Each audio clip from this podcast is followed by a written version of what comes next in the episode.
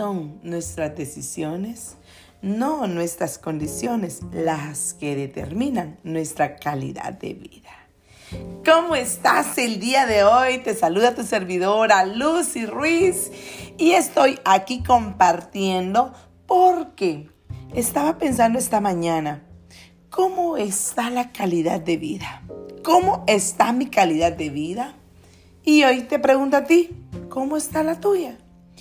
Porque venía a un resumen que hay muchas áreas y muchas, pero el día de hoy pueden ser, te presento cuatro. Ese bienestar físico, ¿cómo estás en la salud?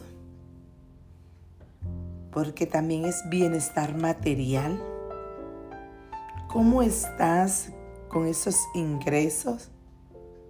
¿Cómo estás también en el bienestar social? ¿Cómo estás con esa armonía en las relaciones personales? También amistades y familia. Y además con la comunidad. Y el otro punto es esta otra área, bienestar emocional. ¿Cómo estás y qué puedes comprender de la autoestima? ¿Cómo está la mentalidad? ¿Cómo están las creencias? ¿Cómo estás trabajando en tu inteligencia emocional? Y aquí es donde me recuerdo que una de mis mentoras me dijo, Lucy, un día necesitas trabajar en la inteligencia emocional.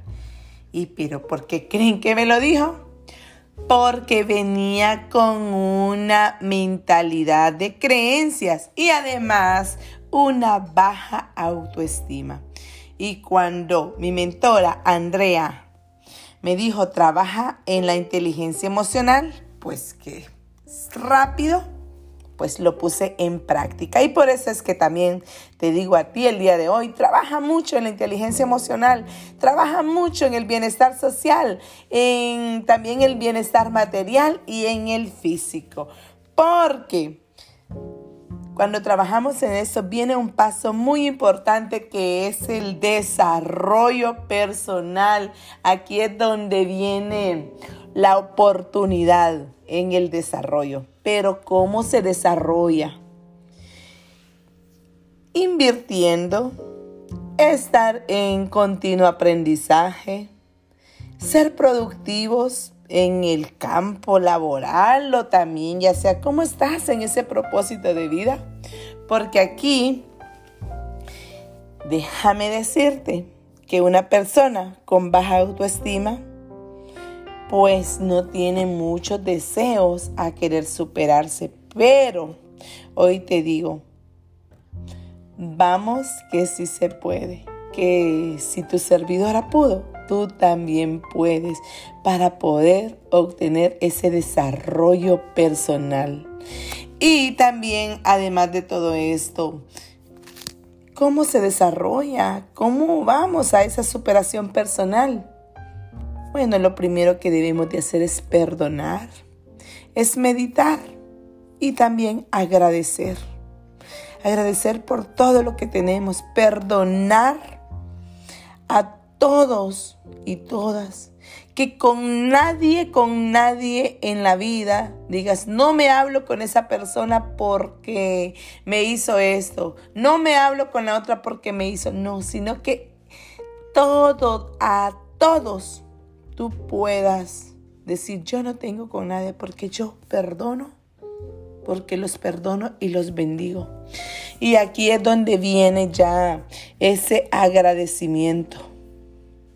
Ese agradecimiento total en tu vida. Y cuando nosotros agradecemos, nos sentimos vivos.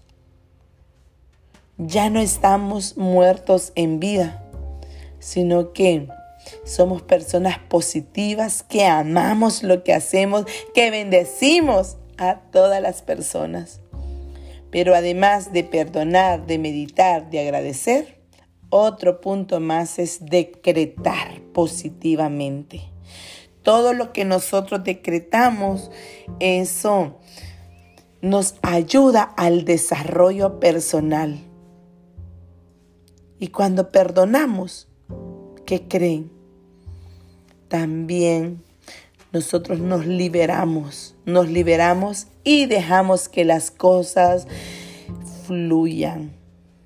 Pero además también meditar es una de las mejores prácticas para estar en contacto contigo o con nosotros mismos, porque ahí nos hacemos conscientes de nuestras emociones.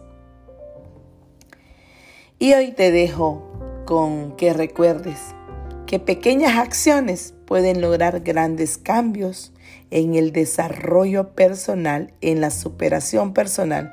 Y si tu servidora Lucy Ruiz pudo, tú también puedes llevar la vida a otro nivel. Que tengas un excelente día.